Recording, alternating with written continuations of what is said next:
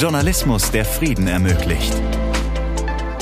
Das ist Media for Peace, ein Podcast des Media Lab Bayern. Hallo und herzlich willkommen. Ich bin Sabrina Harper und gemeinsam mit euch darf ich über friedensfördernden Journalismus berichten. Ich habe mich ja schon öfter mal gefragt, inwiefern Medien zu mehr Frieden und zu mehr Zusammenhalt in der Gesellschaft beitragen können. Oder was der Ansatz des konstruktiven Journalismus alles bewirken könnte. Wir bei Media for Peace schauen in die Krisenregion Afghanistan und den Libanon und haben elf Fellows im Media Lab, die aktuell genau an dieser Problematik arbeiten. Die Fellows kommen aus Afghanistan, dem Libanon, Kolumbien und Deutschland.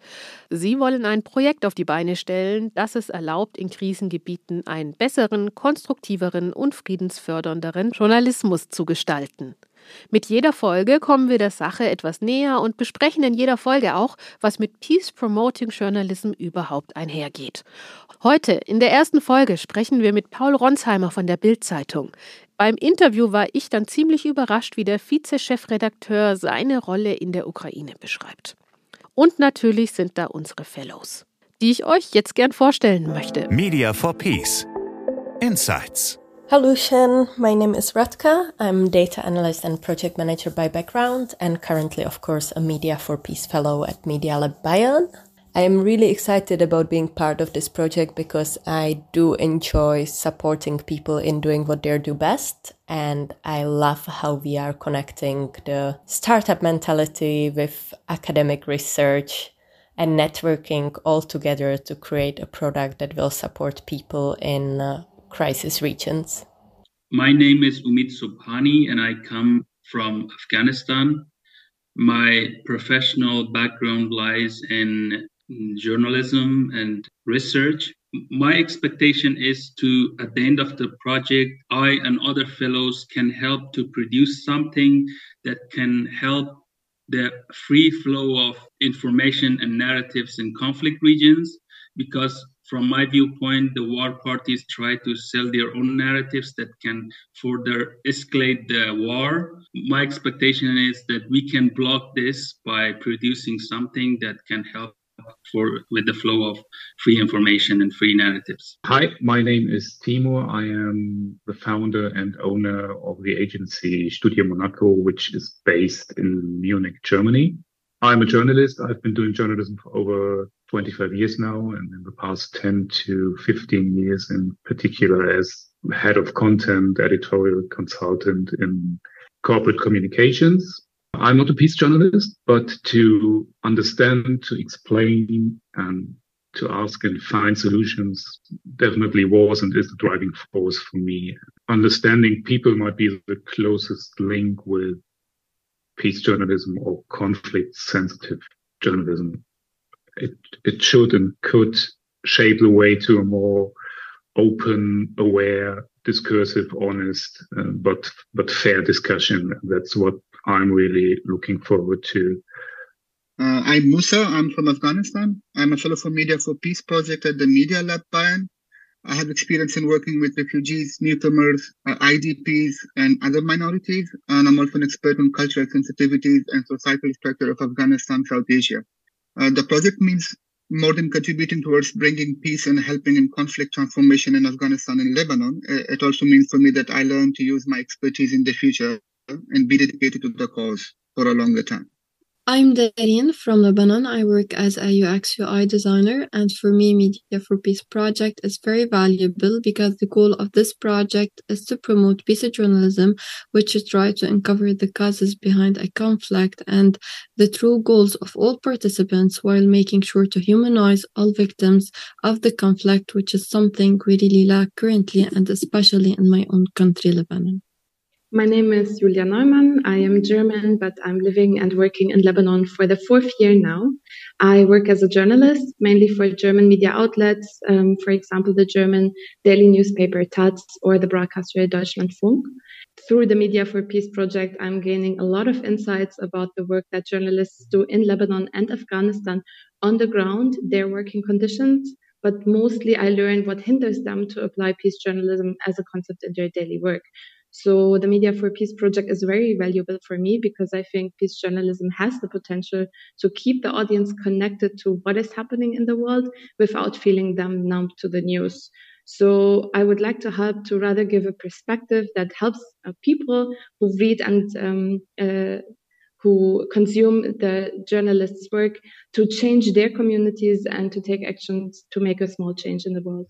I'm Shafiq Karimi. I'm an Afghan journalist based in Paris. I work with many national and international uh, media outlets in Afghanistan and outside of Afghanistan. It's very valuable for me to be among of the other journalists and the other people from Lebanon and Afghanistan.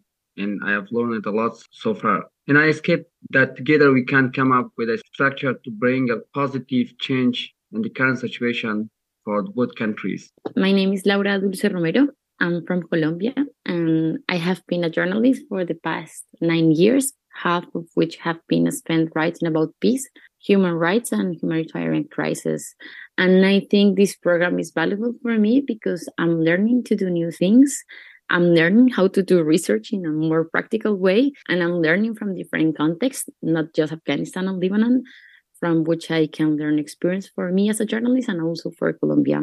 From this program, I hope to create a useful product for journalists risking their life in these conflict zones and of course to create a prototype that will make us all very proud. Ein Fellow ist Dareen. Sie ist später noch im Interview zu hören und erzählt uns mehr zur Lage im Libanon. Kleiner Spoiler schon vorab. Dort gibt es 16 verschiedene Religionsgemeinschaften und jede hat quasi ihren eigenen TV-Sender. Auch hier in Deutschland haben wir verschiedene TV-Sender. Allerdings geht das bei uns dann doch eher nach Sparte, zum Beispiel Informationssender oder Boulevard, öffentlich-rechtliche oder private. Das sind eher Abgrenzungen, in denen wir denken. Im vergangenen Jahr hatten jedoch alle etwas gemeinsam, und zwar die Berichterstattung über Krisen und Kriegsgebiete. Der Angriffskrieg in der Ukraine hat die Berichterstattung geprägt. Wie wichtig es ist, als Weltgemeinschaft über Krisengebiete zu berichten, erklärte Wladimir Klitschko auf den Medientagen. Der ehemalige Box-Champion bedankte sich ausdrücklich bei der Presse. Bitte nicht vergessen, dass Medien ist auch eine Waffe. Nicht nur die Raketen, sondern es ist eine Waffe. Das macht schon, wie es auch von äh, Dr. Söder gerade gesagt worden, von, ähm, bitte um Verzeihung, wenn ich das nicht genau wiederhole, wie Sie gesagt haben, aber von kranken Gedanken, man kommt auf kranke Wörter und dann auf, auf böse Taten. Und genau das passiert gerade in Europa.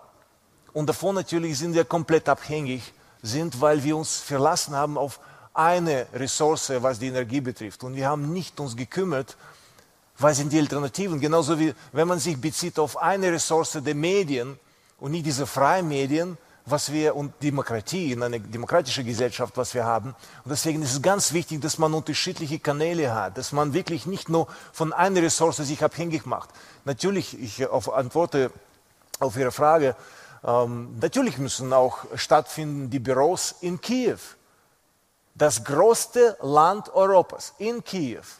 Und die Berichterstattungen sollten in Kiew stattfinden.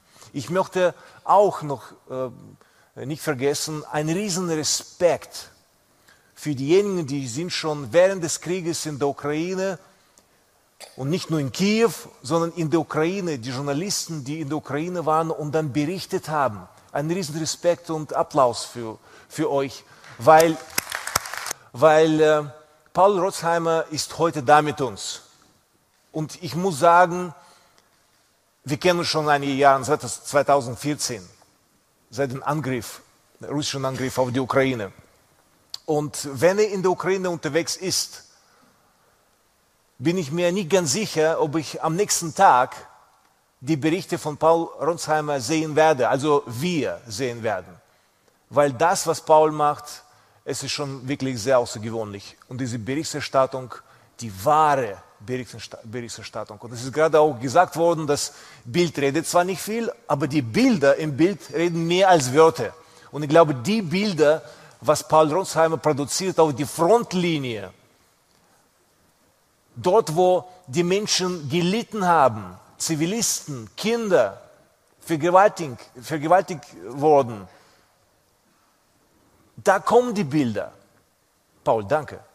Bitte mach weiter und sei dann immer mit dir dabei sein. dass du immer mehr für uns berichtest aus der ersten Ressource. Jener Paul Ronsheimer von der Bild-Zeitung macht also einen super Job. Ein kritischer Spagat, wenn ihr mich fragt. Die Bild-Zeitung, die kennt man ja eher als spitz und polarisierend im Boulevard verankert. Und die Kriegsberichterstattung durch Paul hat wohl scheinbar einiges anders und einiges sehr richtig gemacht. Ich habe Paul Ronsheimer direkt gefragt, welche Herausforderungen eine Kriegsberichterstattung mit sich bringt. Media for Peace. Ganz nah dran. Paul als äh, Krisenreporter auf was sollte man achten oder wie geht man damit am besten um, wenn man als Journalist vor Ort ist? Als Krisenreporter sollte man sich ähm, sehr, sehr gut vorbereiten, egal in welches Land man fährt. Man sollte das nie tun, ohne lokale Kontakte zu haben, also Menschen, die wirklich den Ort, den man besuchen will, genau kennt. Man sollte eine Risikoabwägung machen. Ist es sozusagen die Geschichte, die man erzählen will, wirklich wert, sich dort in Gefahr zu begeben? Ähm, man sollte vor Ort zu Hause immer jemanden haben in der Redaktion, mit dem man in Kontakt ist. Man sollte Sicherheitsvorkehrungen treffen, insbesondere kommunikative. Das Wichtigste ist sozusagen auch in Krisenländern ähm, die Möglichkeit, Netz zu haben. Das kann mit äh, Satellitentelefonen funktionieren oder B-Gans. Ähm, auch darauf äh, sollte man achten. Das ist sozusagen die persönliche Sicherheitsabwägung, ähm, die man immer betrachten muss, bevor man sich in ein Krisengebiet begibt. Du warst jetzt viel vor Ort. Was würdest du denn sagen, so aus deiner äh, Perspektive? Du machst Journalismus jetzt für Deutschland, aber wie unterscheidet sich der Journalismus vor Ort? Also in deinem Fall wäre das jetzt die Ukraine. Der Journalismus unterscheidet sich eigentlich nicht, weil man ja selbst einen Anspruch an sich hat und sagt, ähm, das sind sozusagen meine ethischen und, und meine, meine Rahmenbedingungen. Ähm, von daher äh, glaube ich, ist es immer ähnlich, egal wo man sich bewegt. Natürlich sind die Herausforderungen andere. In Deutschland ist Frieden, in der Ukraine ist Krieg. Ähm, aber auch in der Ukraine bedeutet Krieg nicht, dass in jedem Moment überall Krieg ist. Von daher ist es einfach sehr speziell und jeder Ort entscheidend. Was würdest du sagen, ist für die Menschen vor Ort wichtig? Also wenn man jetzt hingeht, zum Beispiel mit jemandem ein Interview macht, dann ist ja nicht selbstverständlich, dass er es einfach so geben kann. Vielleicht ist es eine Gefahr für Leib und Leben. Ich glaube, auch da muss man genau abwägen, die Situation und das mit der Person besprechen. Einige Menschen wollen sozusagen die Stimme erheben. Ja, es gibt mutige Menschen, die sagen, sie wollen sich gegen die Regierung erheben. Ähm, äh, da, das ist das eine, wenn jemand sozusagen darum bittet, anonym zu bleiben, dann muss man das natürlich oder sollte es unbedingt akzeptieren ähm, und niemanden gegen ihren oder seinen Willen in Gefahr bringen wenn du mit den Leuten vor Ort gesprochen hast. Das ist ja was anderes, als wenn ich jetzt hier irgendwen interviewen will, kann ich einfach hingehen fragen. Was meinst du, ist ein guter Weg, an diese Menschen heranzutreten? Ich glaube, das Wichtigste ist, äh, Respekt zu haben vor allen Menschen und nicht zu glauben, weil man aus Deutschland kommt, spricht man in Afghanistan, in Syrien oder Ukraine anders mit Menschen, sondern immer Menschen mit Respekt begegnen, ähm, mit Interesse, mit Offenheit und vielleicht niemals sozusagen schon mit einer Richtung äh, irgendwo reinzugehen. Okay, vielen Dank fürs Sehr Interview. Gerne. Sehr gerne. Das ist natürlich jetzt eine Perspektive von vor Ort. Für Journalistinnen und Journalisten bedeutet der Job noch mehr. Die psychische Belastung ist da zum Beispiel, politische Verfolgung oder die Bedrohung für Leib und Leben sind auch Realität. Doreen ist Fellow beim Media for Peace Projekt und lebt im Libanon.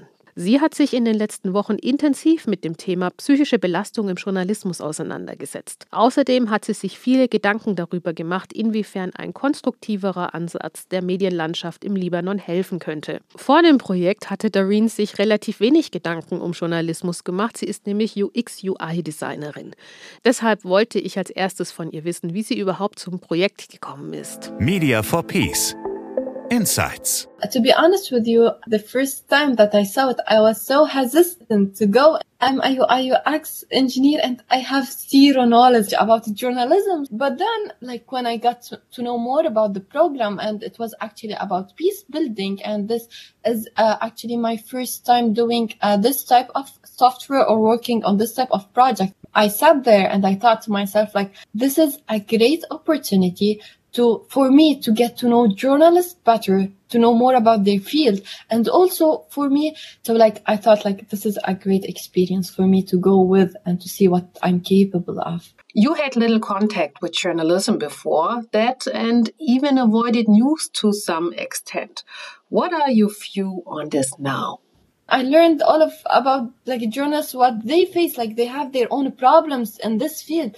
This is not acceptable. It's not acceptable for anyone to be treated in a very bad way. Like they do some tremendous work to check each and every fact because they have to go the extra step and check this is what's happening. So like the whole project changed lots of stuff inside me lots of stuff about my perspective toward journalism and like more particularly toward like peace journalism, which I never knew it existed. I just thought it's all journalism.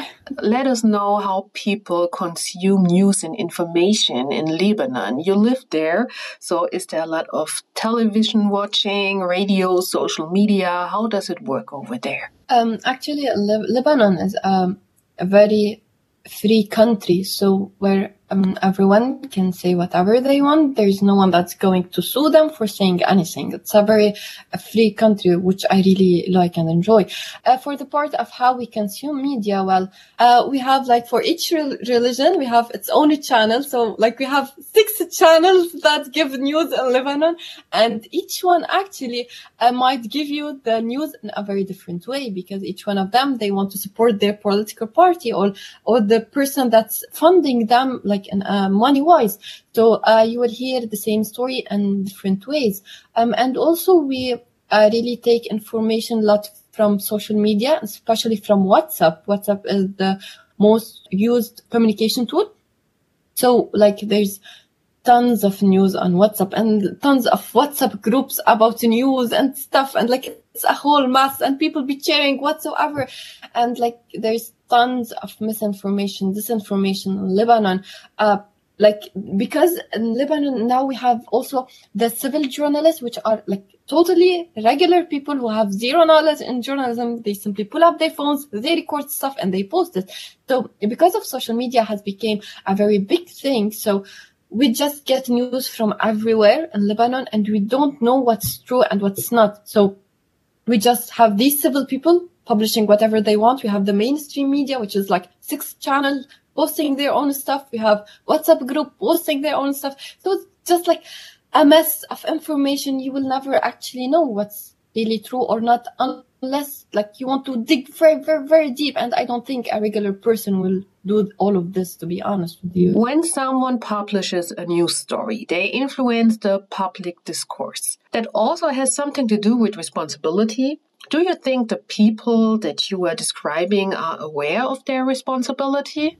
I think they are not enough educated about how journalists do their job. They think they are simply, they go on the ground, they talk to this and to this, and they simply broadcast it, which is a very wrong thing. And actually, this is why there's tons of misinformation, disinformation in Lebanon, because people, they are not educated enough about how to find what's true and what's not. They don't have enough knowledge about what journalists do in Lebanon. They think like it's a very easy job. And actually, I have heard it many times by people like they say like hey it's very easy we just pull up our phone we vid- like we do a video of a couple of stuff and we're all done but actually it's not like they, they don't have the knowledge or they don't know what are the responsibilities or even what like what the journalists uh, have to go through to simply like ch- like fact check a very simple thing. So it's just they they lack the knowledge. Now you are part of the Media for Peace project. The goal is to create something that supports peace oriented journalism. But Darine, what does peace oriented actually mean to you? It's just the fact of going for what are the solutions? What can I do to prevent this from happening? Like w- when we talk about cholera, for example, this is something that's right now it's happening in Lebanon. We have tons of people that are, simply dead because of uh, cholera. So reporters be like, "Hey, this amount of people died, but like, tell me how did they die? T- tell me how to prevent this from happening. Tell me how can I protect myself? How I can help them." So piece of journalism for me became it's uh, like a solution-based journalism. It's about seeking solutions. It's about constructive journalism, not just taking one part of the story and like this is the true part no like we have to hear each and every side of the story to then and like it's not all about like you said that journalists can make you take a certain opinion. So it's not like about making me as a viewer take a certain opinion. It's about telling me all the facts and then I can decide for myself what, what opinion I want to take. Basic journalism, I think we really need it in Lebanon. We need to to go behind the, the, the, basic stuff to know the reasons of, of the stuff and not to just tell me like, hey, this is true, this is not no, but tell me why do you think this is true and this is not and I'll simply figure it out. Like I will know better than you forcing an opinion on me. You said that you were very hesitant to join the project at the beginning because you didn't immediately see what a UX UI designer could contribute. Now it sounds like you're really into it. You've put a lot of thoughts into that topic. So tell me, what can you contribute as a UX UI designer? For me, I think each and every project needs a UX UI designer. Let's break it up. Talk about user research. We talk about doing interviews with people. We talk about finding the, their pain points, their how they want us to to solve all of this problem. We talk about the psychological effect, if you want, because we believe that um, if I help this person, if I understand this person, if I have empathy with this person, if I'm in the shoes of this person, I will help him better. I will be able to do the product better for him because when we do our usability testing, what's meant with usability testing is that we test our product or someone else's product to see how, uh, for example, a journalist would, would react to it. UX will bring lots of useful insight of how to create the whole platform and also the psychological effect. So uh, we be like, okay, what would be make it easier if they click on this or if they click on this? What button? Like, how are they used to see? Like, for example, maybe in a newsroom, uh, they will have a navigation bar at the top. So I'd be putting it at the top. I need to study how they are used to do these stuff. So we like need to study tons of stuff that in my own point of view, I don't think that anyone else will be like a fit for this position as like only a UX UI designer will know what's good and what's bad for journals, for example, because they have studied them enough and because they are their our main target. Currently, you are divided into subgroups at the project. What is your group currently working on? So we had problems like actually fake news, which we were talking about. This was a major problem. We talked about also self censorship. We talk about um, uh, also about the trauma and mental health. Uh, we also talked about the problem of, for example, um, piece of, like journalists who are peace journalists and when they want to pitch their ideas to like their editor and because they don't have this peace journalism uh, approach they will simply decline it. So we want to go like why would they decline it? So we have like tons of findings and stuff. So right now currently we are working on uh, the mental health issue for my group uh, and we are also working on the pitching, uh, which is like why would an editor uh, decline a piece of journalistic uh, article? So for mental health, uh, we found that uh, journalists face lots and lots and lots of trauma, and actually this trauma is never treated, and this trauma like the reasons behind never treating it could be for uh, for example, they are afraid of losing their job. So, for example, if you go to your manager and you tell him, "Hey, like I have a mental health problem because you sent me on this assignment," you will think that you are not reliable enough. Like, hey, we need someone else in the team. This person cannot like do the job that I want him to do or her to do. Uh, so, uh, like, uh, there's stuff that's related also to the opportunity. They think that, hey, I will not have an opportunity if I told if I tell them like I have some mental health issue with some some assignment and also we found that actually what really surprised me is that soldiers and journalists they have the same trauma. They have the same PTSD level the same depression level when they come for example, from a combat area or from a war. This is something that we really need to solve. Like teach them, educate them. Like, hey guys, if you do want this assignment, you might have not only physical trauma, like we need them to talk about the trauma that happens for their mentality. So if you faced one, two, three, these are indicators about trauma. Just come talk to us, have a psychologist, a psych psychiatrist, anyone, just talk to someone. Don't just keep it inside you because if we just notice these stuff from the beginning, we can save journals from lots and lots and lots of problems. I think we need to start from the top because journalists, they know they are like, they don't know they are facing trauma, but they know it's there. They just need some education. But I think the main target at the top and not the bottom. So that's really interesting. You also mentioned that journalists have a trouble pitching their stories, that editors reject the pitching for the story in the approach to constructive journalism because audience isn't interested. The main, main, main thing was religion. It was money because, hey guys, we need something to, for people to click on it. So let's throw the war word in here and everything will be totally fine. Some of the um, newsrooms, they have people in power that fund them. So they be like, Hey guys, we cannot really talk about this. This person is funding us. How are we going to keep up with our, our the whole newsroom?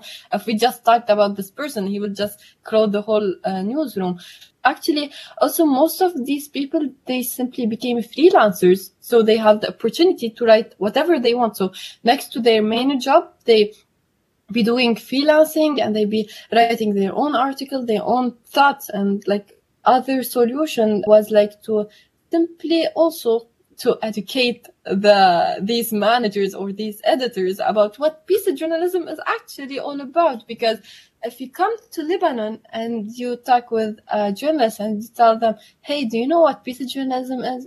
They'd be like so confused. Like, what is that term? We never heard of it. And even the editors never heard of it. And some of them, they kind of do it, but they don't do it. So like their newsroom are a mix between doing it and no, but they never ever relate their names to piece of journalism. They simply like have it like we don't know what does that mean. So we really need to educate about uh, what piece of journalism actually means. So what to do? Is it that way? What are the benefits for editors in lebanon to provide peace oriented journalism? Uh, actually we we also wondered about the same question like what is the benefit behind it and when the editors said talked about the clicks, we were like, hey, but are audience interested in war journalism or in peace journalism? So we found like a third actor in our whole story. Like we need to see the audience point of view. Maybe they will actually like of journalism. So if the audience like it, the editor is forced to write about it. So we actually did some more research about the audience point of view about uh, piece of journalism and about work journalism. And we actually found that people really like peace journalism. They want to see it. They want to have the freedom of them choosing the side they want. They wanted to see solution. They want to understand that why this stuff is happening. So when we ba- went back to the audience, the audience enjoyed the peace journalistic article more than the war. So then we go back to the editor. We tell him, Hey, these are our researchers. We know that these people don't like your war journalistic stuff, but they simply are, are reading it. They don't have like, um, something else to read. So this is the only thing that's present for them. So they are clicking on it. But if you offer them a different thing, they will simply give you different results. So the editors then will understand that, oh, well, the audience of Lebanon actually like piece of journalism. That's a good word at the end because in this podcast over the next few weeks we will be talking about different topics and with different players about a new kind of journalism. Vielen Dank Doreen für deine Insights. Das war's auch schon, die erste Folge vom Media for Peace, der Podcast zum Projekt. In der nächsten Folge spreche ich mit Ellen Heinrichs über den konstruktiven Journalismus und natürlich schauen wir den Fellows weiterhin über die Schulter. Mehr Informationen zu Media for Peace findet ihr auf unserer Webseite media-lab.de. Ich bin Sabrina, ihr könnt mich auch gern auf LinkedIn adden oder mir dort eure Fragen stellen. Gibt es ein Thema, das euch umtreibt, das wir besprechen sollen in unserem Podcast? Meldet euch einfach bei mir. Ich freue mich von euch zu hören. Die nächste Folge erscheint dann in zwei Wochen. Ich hoffe, ihr seid wieder dabei und bis dahin wünsche ich euch eine gute Zeit. Media for Peace der Podcast für friedensorientierten Journalismus. Eine Produktion des Media Lab Bayern. Media for Peace ist eine Kooperation mit dem DTEC BW, Zentrum für Digitalisierungs- und Technologieforschung der Bundeswehr und der Universität der Bundeswehr München.